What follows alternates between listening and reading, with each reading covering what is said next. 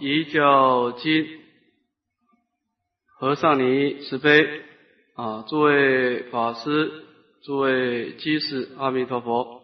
阿弥陀佛！请大家打开讲义，第十三面，丙三对治灭烦恼法要。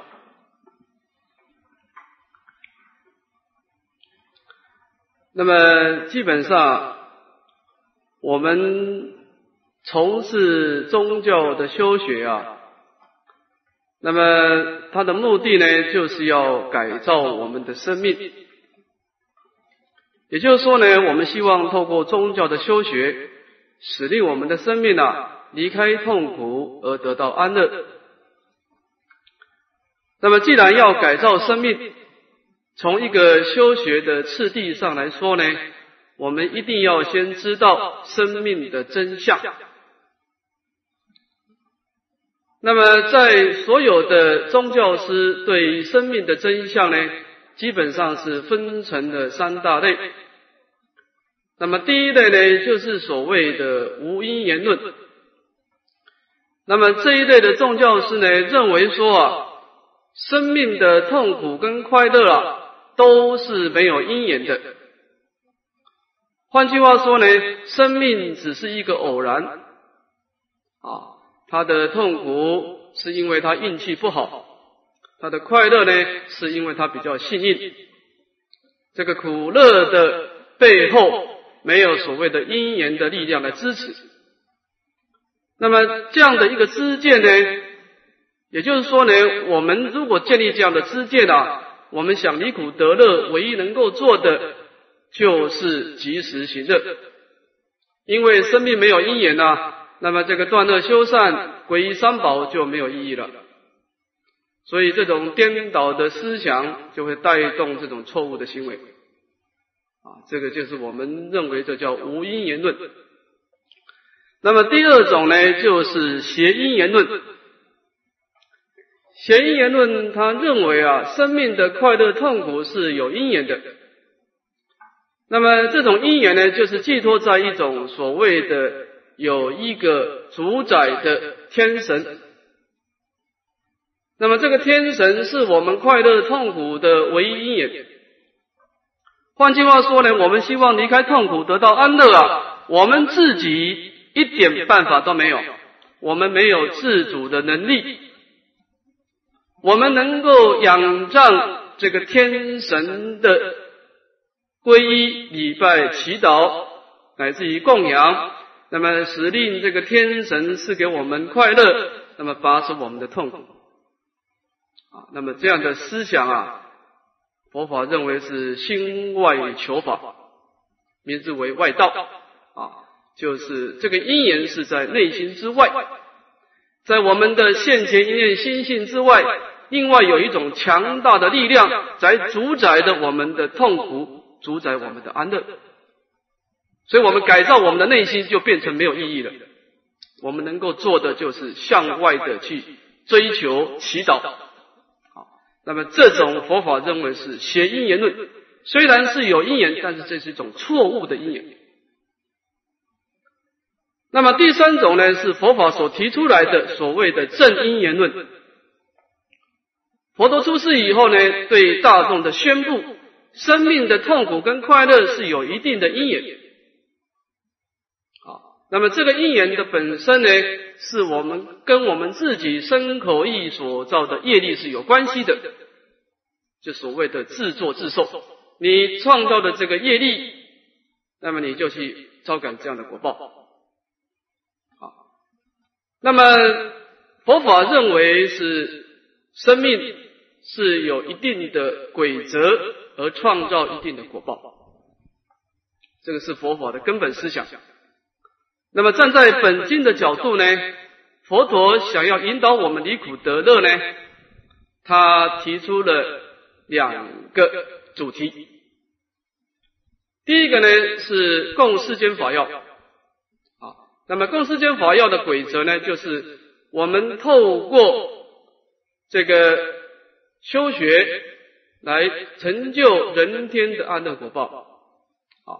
那么第二个呢，是属于出不共世间法要啊，就是我们能够遵循这样的规则，我们就能够成就永恒的解脱啊。那么这一科呢，是讲到共世间法要。那么也就是说呢，我们的三口意三业，只要能够遵守三大规则，就能够离苦得乐。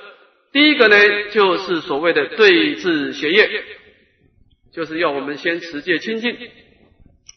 我们想离苦得乐，第一个要遵守佛陀的根本戒跟方便戒，啊，这是第一个持戒清净。第二个呢，就是。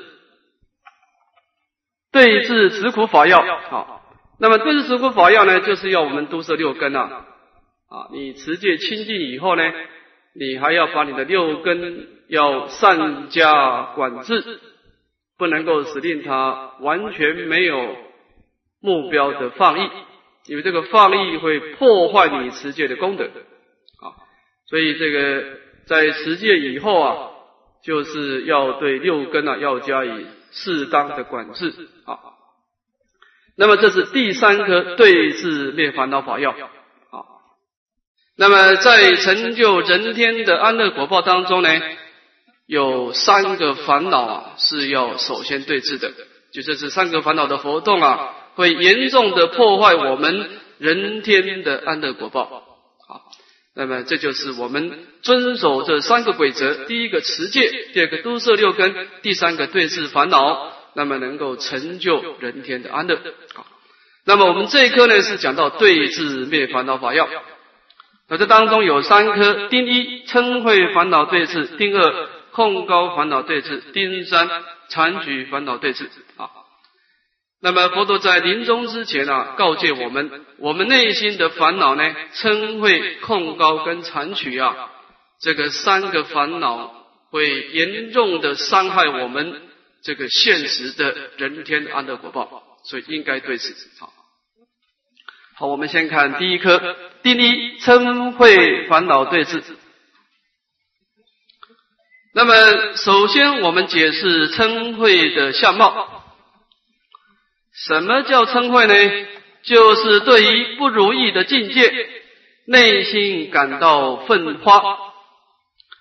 那么这个愤发呢，就是一种不安稳性的造作啊。这个身口意啊，那么遇到了不如意的境界以后啊，这个身口意就开始失去控制啊，那么造成一种不安稳性的造作行为。那么这就就是叫嗔恚啊。那么这个嗔恚烦恼的对治呢，在经文当中我们分成三科。第一科呢，先说明忍辱的相貌。啊，忍辱的相貌，我们看经文：汝等比丘，若有人来结结之节，当自摄心，勿令嗔恚，亦当护口，勿出恶言。若种慧心，则是访道施功得利。那么这个地方等于是佛陀在临灭度之前啊，把他老人家过去在修学菩萨道所遇到的一个禁言来提出来给弟子们勉励。佛陀说，那么佛弟子们啊，如果有人拿这个刀剑。那么来跟我们的节节肢节，就是用这个刀剑呢，一节一节的割开我们的身体。那么这样子的伤害啊，所造成的痛苦是非常的严重了。那么我们遇到这么这么严重的一个伤害啊，应该怎么办呢？当自色心无令嗔恨。那么。这个时候呢，我们先不要管这个外境啊是合理不合理。这个时候呢，把这一念心啊，赶快都摄六根，把它收摄回来。那么收摄回来干什么呢？就是思维佛法的真理。这是思维啊，佛法说生命是有一定的因缘啊，因观法界性，一切为心造。也就是说呢，我今天会遇到这个痛苦啊，主要的是我内心当中有罪业。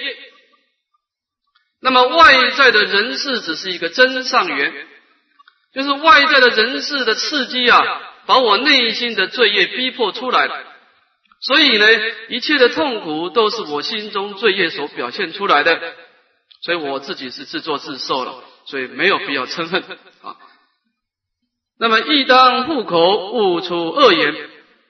那么这个时候也要护持口业，不要升起粗暴的言辞。啊，若众慧心，则是仿道是功德力。假设我们不这样子来如理的思维佛法的真理呀，那么放纵自己的情绪呀。那么这个时候就会产生这个嗔心之火啊，就把你好不容易前面所栽培的这个布施持戒种种的善业的功德啊，就破坏掉了。就是说啊，你这个嗔心的发动啊，你先伤害的自己，再伤害别人啊。那么这个地方当然是。韦大师说呢，这个地方是以重况轻，把最严重的伤害啊，把它挤出来，就是佛陀都能够忍入啊，何况是轻的呢？啊，以重况轻。那么，当然这段经文有一个道理是说啊，我们生活在这个人世间啊，有一些可爱的境界，所谓的顺境。也有一些不可爱的境界，所谓的逆境啊。当然，逆境的时间多啊，顺境的时间少。那么，我们遇到的逆境呢，我们有两个不同的做法。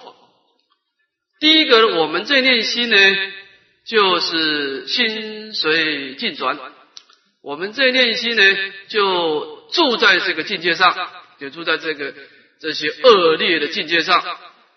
那么这个时候呢，我们就会带动一些嗔恚的情绪，因为这个你性随境转了，这个境界对我们就产生了一个很大的影响力了，就带动我们内心当中本具的这个嗔心的种子啊，就出来活动啊。那么就当然这个嗔心的活动，第一个是先伤害自己，那么接下来出恶口，那么伤害别人。这是第一个做法。第二个做法呢，是佛陀教诫我们啊，我们既然想离苦得乐啊，这个时候遇到逆境啊，赶快把这念心啊收拾回来，把心带回家啊。那么收拾回来以后呢，去思维佛法的道理，不要住在境界上。这个时候心呢，住在真理上去思维。思维啊，我今天在承受痛苦啊，是在释放我的罪业，这跟别人没有关系的啊。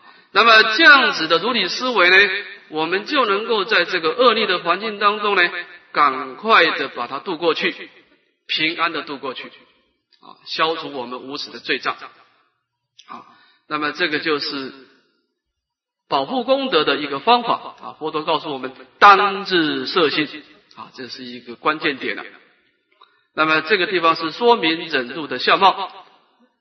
第二段呢，说明忍辱的功德。那么我们为什么要这样做呢？我们我们可以呀，放纵我们的情绪呀。我们现在啊，别人来伤害我们，我们就发脾气就好了。为什么要视为真理呢？那么这一下讲出个道理：忍之为德，持戒苦恨所不能及。能行忍者，乃可名为有利大人。若其不能欢喜忍受恶骂之毒，如饮甘露者，不名入道智慧人也。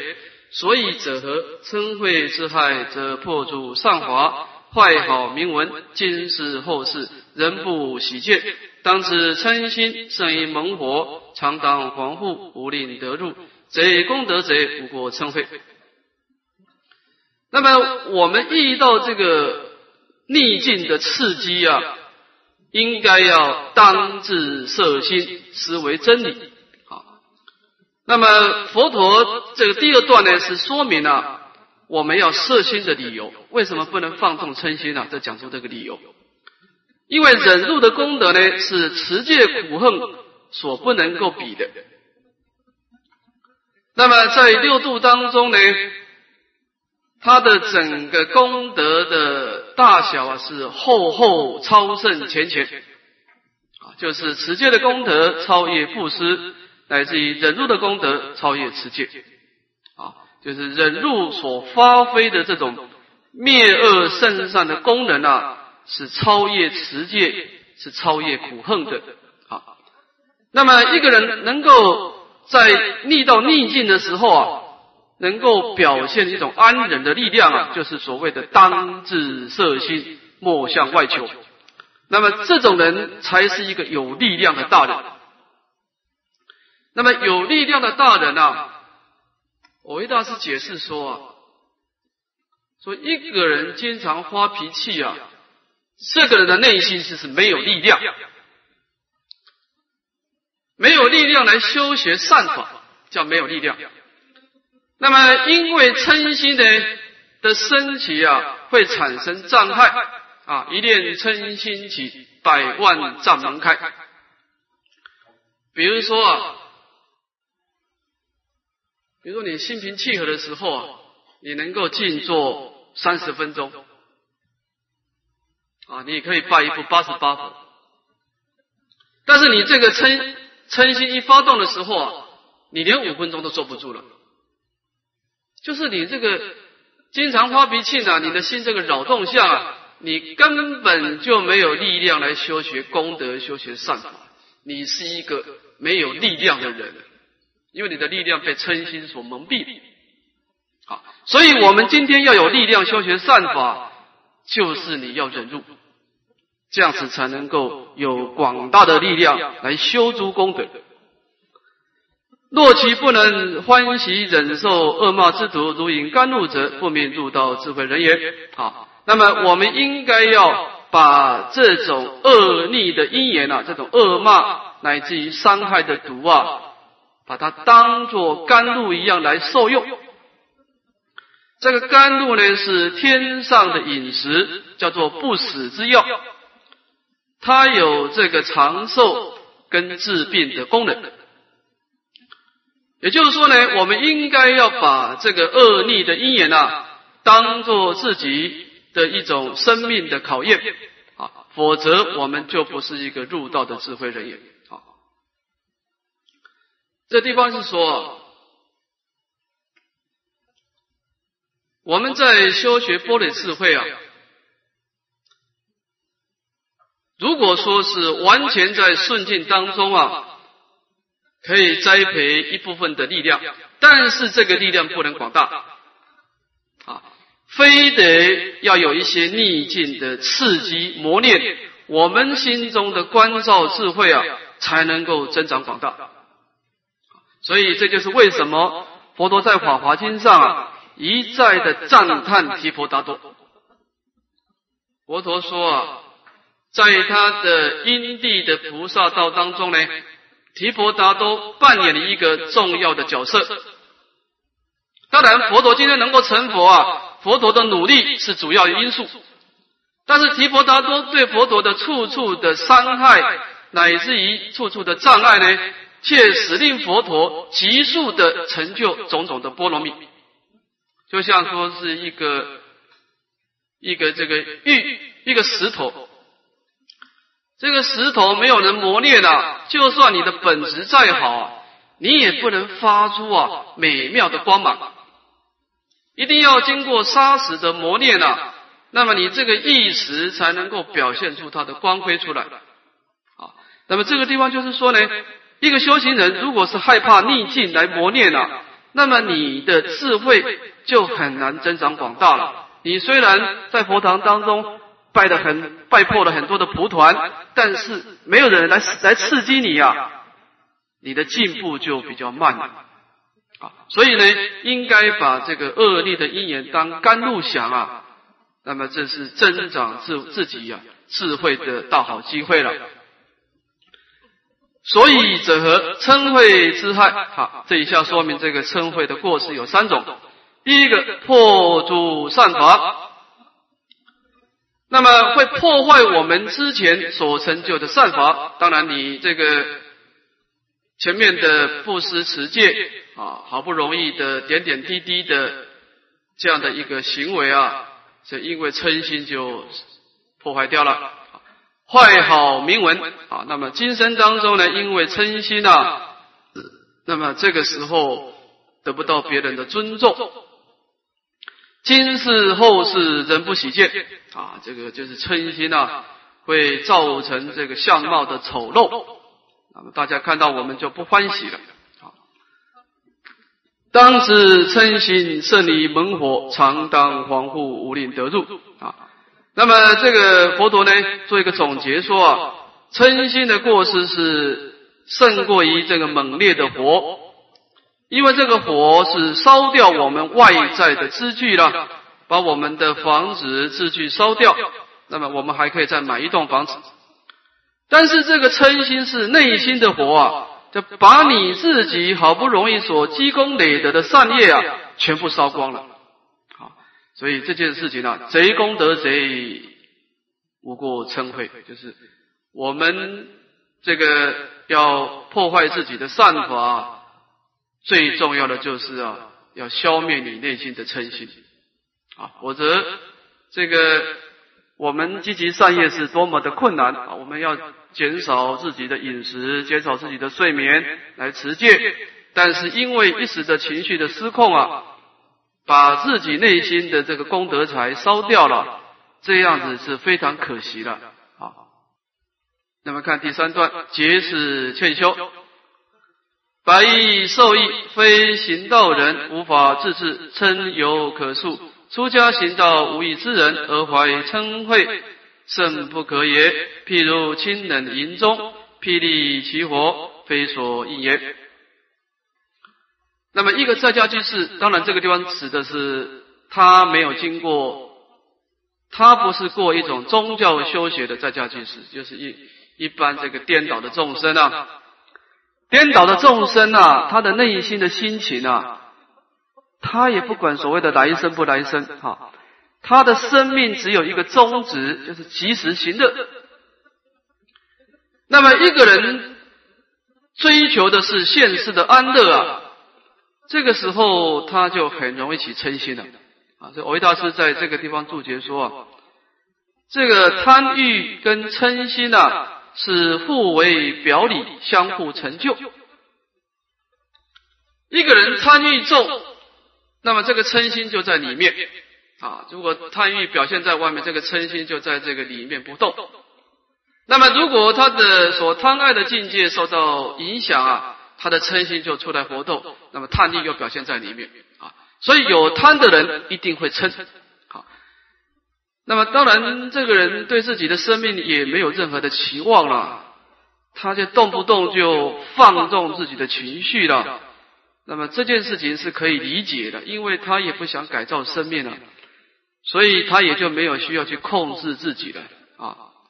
那么这件事情是可以理解的，但是有志于修道的出修行人呢，那么我们已经在透过前面的持戒、都摄六根呢，来减少自己的欲望，那么追求种种的来世的安乐。那么我们放纵自己的嗔恚啊，来破坏自己的善法，这样子就非常不合道理了啊！讲出一个譬喻了，譬如清冷阴中霹雳起火，非所宜也。就是说，身为一个有志于宗教修学的修行者，那么我们内心当中呢，经常安住在一个真理当中去思维观察生命的真相啊，内心呢是极尽清凉。那么这个嗔心呢，就像是在一种清凉心中呢，霹雳起火。这霹雳就是打这个雷电的啊。那么这个雷电跟清凉的心中啊，是非常不相应的，非常不相应。因为在家人心中是一种扰动的五欲的贪欲的烦恼，那么他本来心就扰动的起起嗔心啊，对他来说是非常的正常啊。那么修行人在极静的心中起嗔心啊，这个影响就相当的大了，非所易，这个是跟我们不相应的了。那么这个地方呢，就是我们有志于追求人天安乐啊，第一个要对峙的是自己的嗔恚。这个嗔心的升起啊，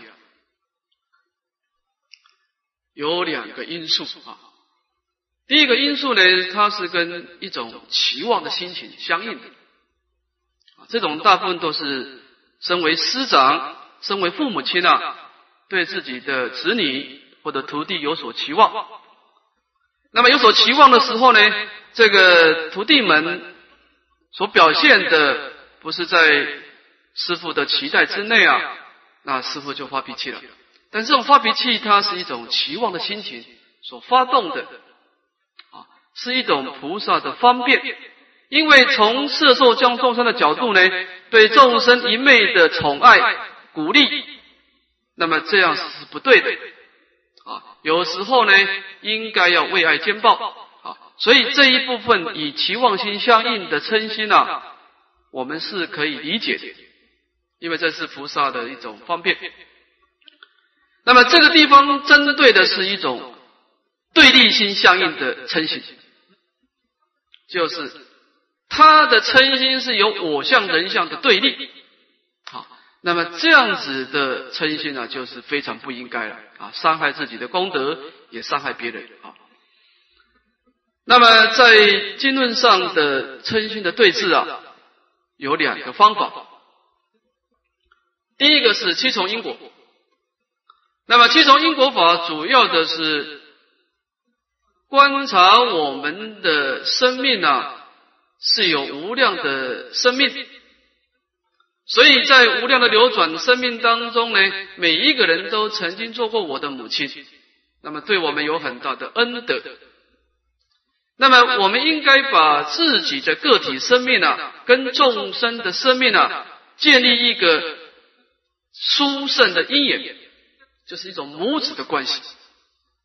那么人跟人之间有这么一个深厚的因缘啊，即使彼此间有什么碰撞啊，也就容易包容，就不容易升起对立。好，所以七重因果法是偏重在一种外在因缘的建立，就是你要想办法把你自己跟众生之间啊，建立一个美好的因缘。那么什么样的美好因缘呢？就是一种母子的因缘。啊，这是七种因果法。那么这个自他交换呢，它是偏重在一种内在的心性的平等。这套教法就是说呢，我们的个体生命呢，跟众生的生命呢，由于过去的业力啊，就创造了不同的色受想行识。啊，这个色心诸法啊，有男人的色法心法，有女人的色法心法，每一个人的色心恶法都是不同的。但是，当我们把这样的一种业力所创造的这种外表的形、外在的形象、内心的感受、思想这些因缘法都把它拨开来，我们会发觉，其实每一个有情众生的内心深处。都是平等的，就是他希望离苦得乐，我也希望离苦得乐。那么这样的心情是相等的。那么也就是说呢，今天他会这样做，他也是想要离开痛苦，得到安乐。啊，换句话说呢，如果我今天站在他的位置，我也会这样做。那么透过这种同理心的观察，我们对众生就能够多一份的理解跟包容。因为他这样子做不是冲着我来的，不是想要伤害我，他只是想要保护他自己而已。那么我们这样子观察，就避免的人我的对立。他不是针对我的，他只想保护他自己的生命，希望他离苦得乐。啊，换句话说，如果我今天站在他的位置，我也会这样做。啊，那么透过自他交换当中呢？我们就能够对众生多一份的宽恕跟包容，啊，所以这个历代的这些圣贤啊，就是以七种因果法跟自他交换法来化解我们跟众生的对立，啊，那么这个对立心化解以后呢，那么就算人跟人之间有一点碰撞的事情啊，也就能够有一份的宽恕跟理解了，好，那么这个就是第一个啊，对治嗔性。好，再看第二段，第二控高烦恼对治。那么首先我们解释这个控高烦恼的相貌。那么这个控高呢，在唯识学上啊，就是所谓的高慢。好，那么什么叫高慢呢？就是视己依他，高己为性。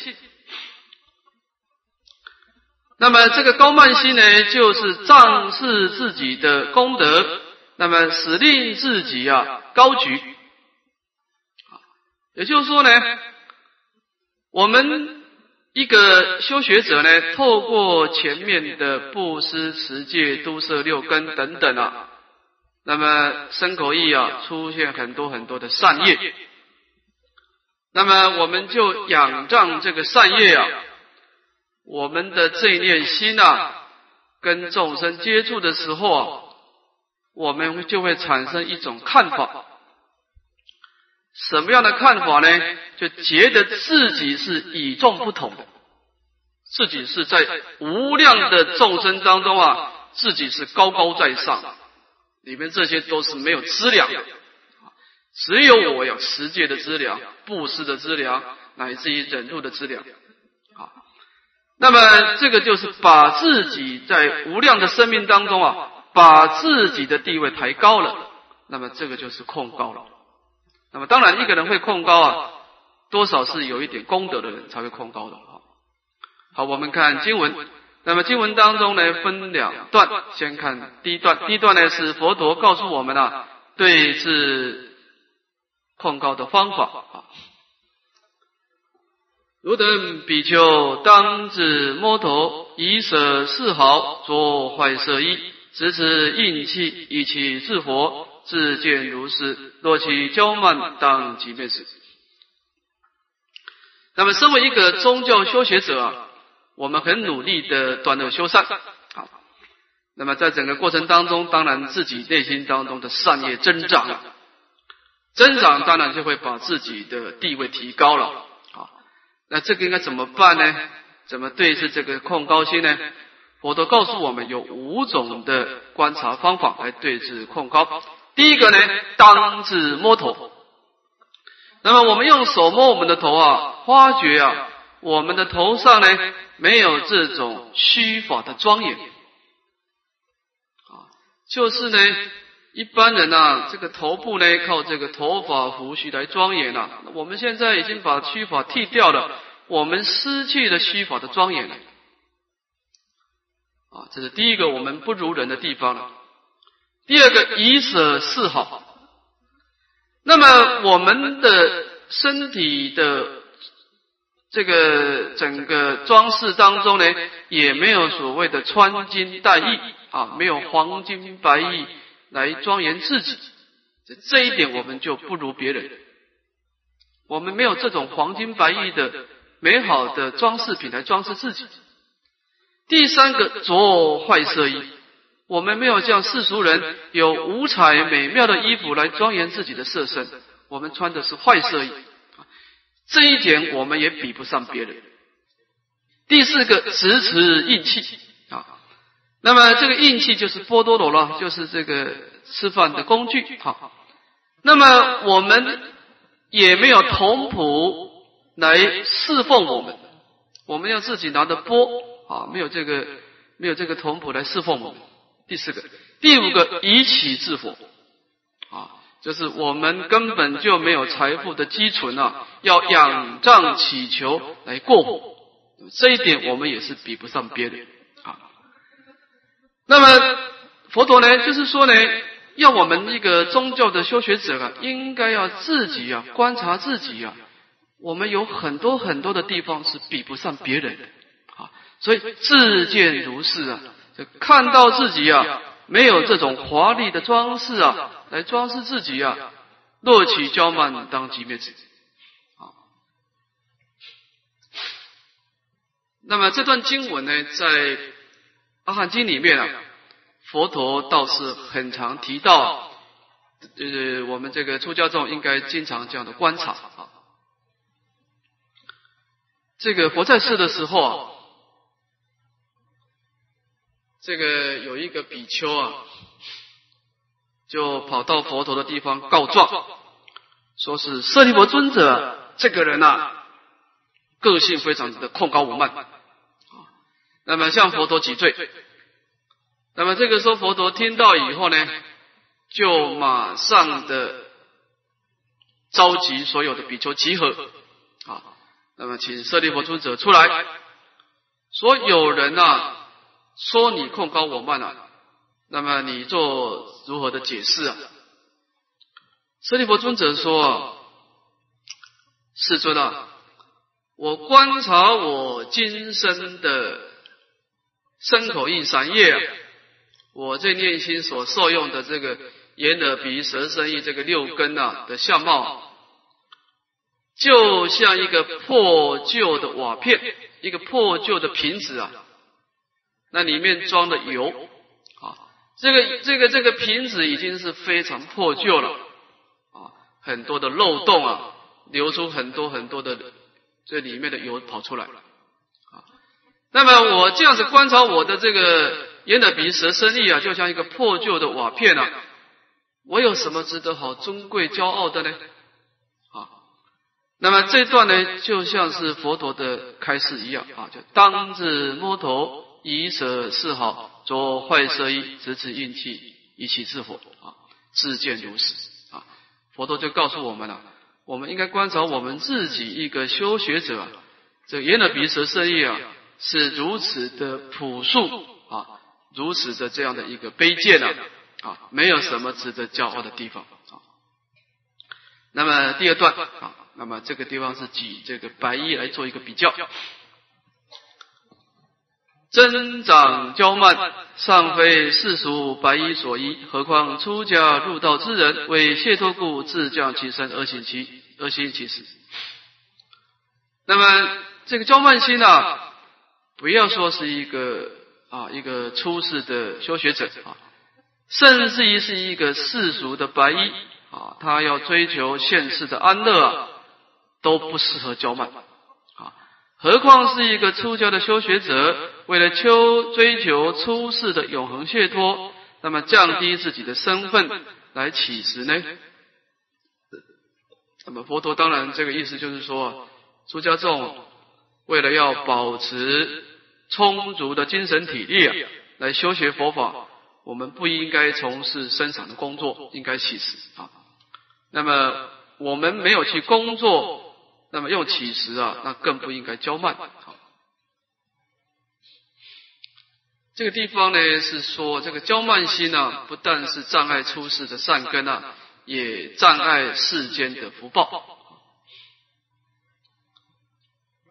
我们这个中国的文化里面啊，有这个易经，这个易经对这个生命的趋吉避凶啊。有很透彻的说明。那么这个易经这个意思啊，简单的讲就是变化。那么易经对生命的看法是说呢，祸兮福所依，福兮祸所寄。那么易经认为说啊，人生的福报跟灾难啊。是互含互摄的。一个人福报现前啊，这个时候灾难是躲在里面。这个福报当中呢，隐藏的灾难。好，那么在灾难现前的时候呢，福报是躲在灾难里面了。这个时候，任何的灾难呢，也隐藏了种种的转机。那么，整个福报跟灾难呢？是在生命当中呢，是不断的变化。所谓的物极必反，一个人福报到鼎盛的时候，那就是你灾难要出现的时候。所以说是叶炎则切啊，花开则落啊。一个人灾难到完全谷底的时候，就是你生命要转机的时候。没有人福报跟灾难是永远存在的。那么，在这个整个灾难跟福报不断的替换过程当中，我们应该保持什么心态最为美好呢？易经告诉我们，我们应该做两件事。第一个，积善之家必有一庆，积不善之家必有一样，就是改过积善。第二个就是谦受益，满招损，就是说，你不管遇到顺境逆境，你永远保持一个谦卑的态度啊，对我们的生命啊，永远有最大的好处。啊，那么这个地方就是说呢。增长骄慢，尚非世俗百亿所宜啊！一个世俗人啊，他想要趋吉避凶啊，希望他的福报能够永恒的存在，他尚且要谦卑。好，这个意思就是说啊，你一个人啊，不管你有多大的功德，你最好不要把自己的姿势站得太高，这个高处是一个危险的处所啊。那么我们把自己的知识站低一点啊，你的福报呢容易永久的保存下去，这个灾难不容易出现啊，所以是谦受益啊。那么反过来，我们要把自己的知识抬高啊，那么这个时候就很容易折损福报了。所以这个易经的看法就是说啊，保持谦卑啊。那么在整个吉凶祸福当中呢，我们永远是一个受益者。好那么这是第二段的控高烦恼对峙，再看丁三啊，残取烦恼障对峙啊。那么首先我们解释这个残取的意思。那么先解释这个取，这个取呢，就是一种虚伪的心念啊，虚伪。那么禅呢，就是一种迎奉的言辞啊，就是内心当中有虚伪的心呐，那么讲出一种讨好别人的话，叫做禅迎奉的言辞啊。那么这个就是禅曲啊。我们看经经文当中有三段啊，第一段呢是个总标，第二段是别名，第三段节切。先看第一段的总标。汝等比丘禅起之心，以道相违，是故一应直指其心。那么佛陀告诉我们比丘说啊，那么禅取之心以道相违，我们内心当中呢，表现出一种那么希望的心态，那么表现出一种谄媚的言辞啊，那么这样子跟我们修学圣道。是相违背的，换句话说，这样子是障碍圣道。那么应该怎么办呢？事故一因，直直即心啊。那么这个直指啊，第一个指呢是不禅，就是外表的正直，就是你这个讲话该怎么讲就怎么讲啊，不要去迎奉别人的心情。啊，你按照道理去讲就好，啊。所以这个子呢是外表的正直，第二个子呢是不取，就是内心当中呢安住在正念，啊，这表示在一种内心的正直，啊。那么这样子的一个直直啊，才是以随顺于修学圣道的啊。这段呢等于是一个总标了，是说明了为什么要对这残取呢？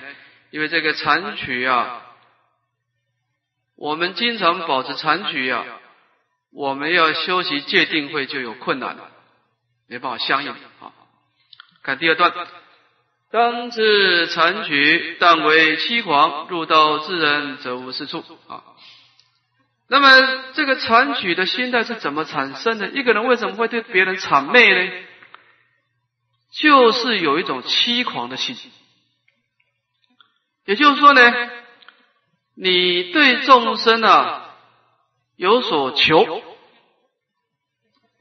有所求呢？这个时候你只好去表现出谄媚的言辞啊！你明明知道这样讲是不对的，但是你为了要欺狂啊，欺狂对方啊，来表达你跟他是非常的随顺啊，所以讲出一些谄媚的言辞，就他不是这样子，你说他是这样子啊。那么这就是有欺狂，当然这个欺狂的意思就是说，你对他有所需求了，所以你对他只好谄媚了。啊，入道之人则无世数。那么内心当中安住在内心的功德道的人啊，他是不会做这种事情。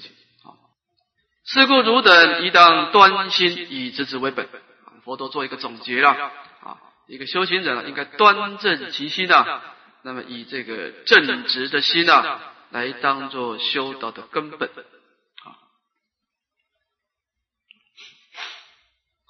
这个地方啊，佛陀的意思就是说，在维道师这段经文当中呢，他很强调一个观念啊，在总结的地方啊，维道师说是直心是道场啊。那么这个道呢，当然是包括戒定慧了。这个道要升起，要有一个场所才能够升起啊。你没有把这个场所准备好，这个道。就不能够升起。那么哪一个地方是道升起的场所呢？就是一种正直的心情。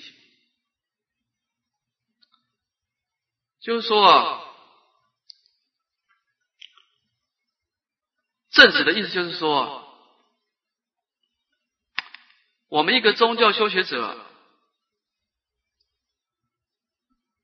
我们去随顺于佛陀的真理来。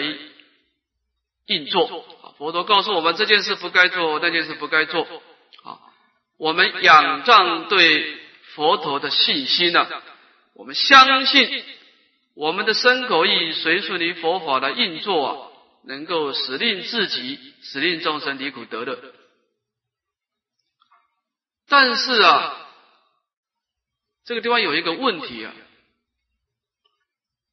就是什么问题呢？就是世间上啊。这个颠倒的众生比较多，那么心中有光明智慧的人，想要追求圣道的人比较少，这是一个很大的问题。那当然，你要生长在正法时代啊，正法时代呢，心中有光明的人多，正法的人多啊，那么邪知邪见的比较少啊。在末法时代刚好相反，魔强法弱。就是一般人众生的共识啊，颠倒的思想多啊，那么有正知正见的少，那变成我们是一个少数的一个因缘。那么这我们应该怎么办呢？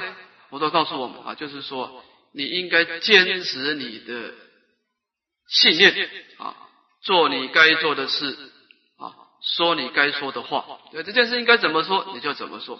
那别人心中打什么妄想，这个我们先姑且不去管它。就我们不必要随顺众生的妄想而转，就是你这样子想，那是你自己个人的事情啊。但是佛陀的真理是这样说的啊，就是说我们不可能让每一个人满意的，不可能的。那么一个君子立身处世啊，只能够做自己该做的事啊，扮演自己好角色，如此而已了。啊所以孔夫子他，我们看这个孔夫子他自己也是讲出这样的心情。孔夫子说啊，说不不得中庸而已之，必也狂奸乎。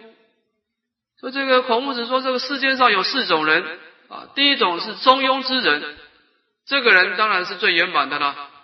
他自己坚持原则，处事又圆融啊，有所坚持，有所让步，这种人是冰山雪莲，哈，千年的冰山雪莲。那这种人当然是不容易找了。如果今天孔夫子把这样的一个法传给中庸之人，那是最好。那么第二种人就是狂者，像在子路这种人，狂者进取，做什么事很冲动，但是他呢，心中还有一个章法，还有道理。当然处事不叫不圆融了，做什么事啊就容易得罪人了，这叫狂者。坚者呢是比较保守。哎，你们大家不喜欢我做，那我就不要做。啊，那么这个坚者也能够保持心中的道理。就是这个穷者独善其身啊，达者兼善天下。既然这没有因缘，他就自己好好的自己用功。啊，这个坚者就比较保守了。啊，那么狂坚呢？孔夫子认为说，必也狂坚乎。这个狂跟坚呢，虽然不达不到这个中庸的标准呢。但是他们还是坚持自己的理想啊，这个人还是不错的。那么孔夫子所喝者的就是香艳，香艳得之贼也，就是一昧的讨好别人啊，那么没有说出自己该说的话，就把这个真理蒙蔽了。这个世间上的真理，就因为这些香艳的人啊，就消失掉。大家已经不知道什么是这对，什么是错。就是说，你你苦读圣贤之书，但是你讲出的话还是随顺世俗。那么圣贤的道理就被这些人埋没了，大家已经不知道什么是对，什么是错。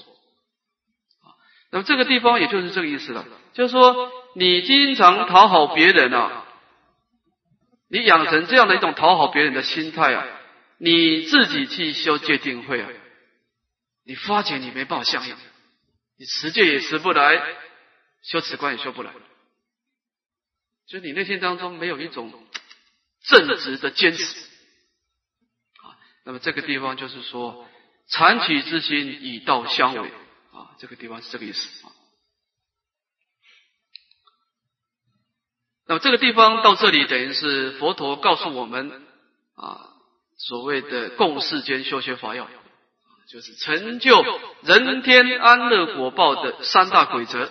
第一个对治邪业啊，就是持戒清净；第二个对治执苦。毒色六根，第三个对治烦恼啊，保持一种慈悲、正直、谦卑的心情啊。那么这个是离苦得乐之道，三种方法。这个在中国的儒家思想当中啊，他讲到一个人的生命的吉凶祸福啊。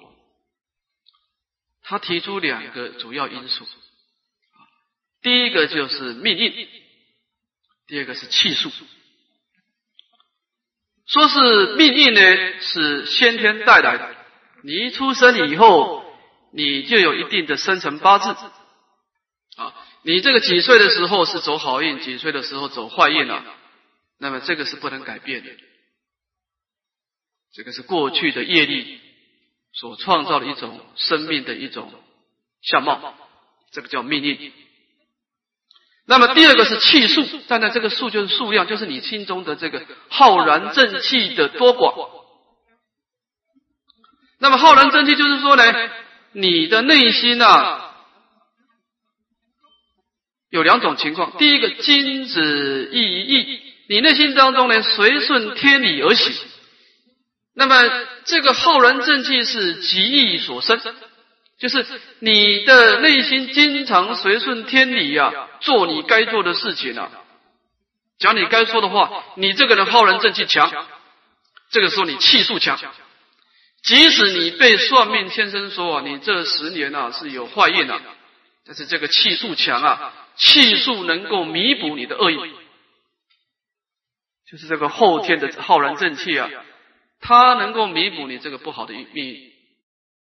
那么第二种选择呢，就是小人一利，你内心当中啊，完全不根据天理来运作的，你心中只想到名利，啊，心随境转，你这个人的生命呢，完全没有章法，就是哪一个地方会让你现在得到快乐。你就去做，你也不想说这件事情是合不合天理啊？完全不考虑天理，不把这个道理当一回事的啊。那么这种人的浩然正气就虚弱啊。那么这个气数呢是后天栽培的，就是你的气数弱，即使你命运不命运好都没有用，就是后天的气数。所以说呢。在儒家的思想当中呢，很强调培养浩然正气。那么，当然，浩然正气是怎么栽培呢？它也有一定的规则了。那么，简单的说呢，就是孟子所说的“极义所生”，就是你要积极这个道理啊，积极这个天理的运作。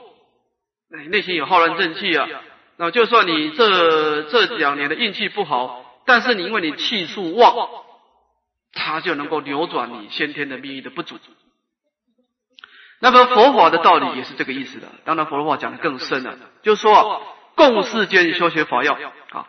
我们一个修学者在成就出世解脱之前啊，先保住人间的安乐啊，也可以说是先成就内在的气数啊。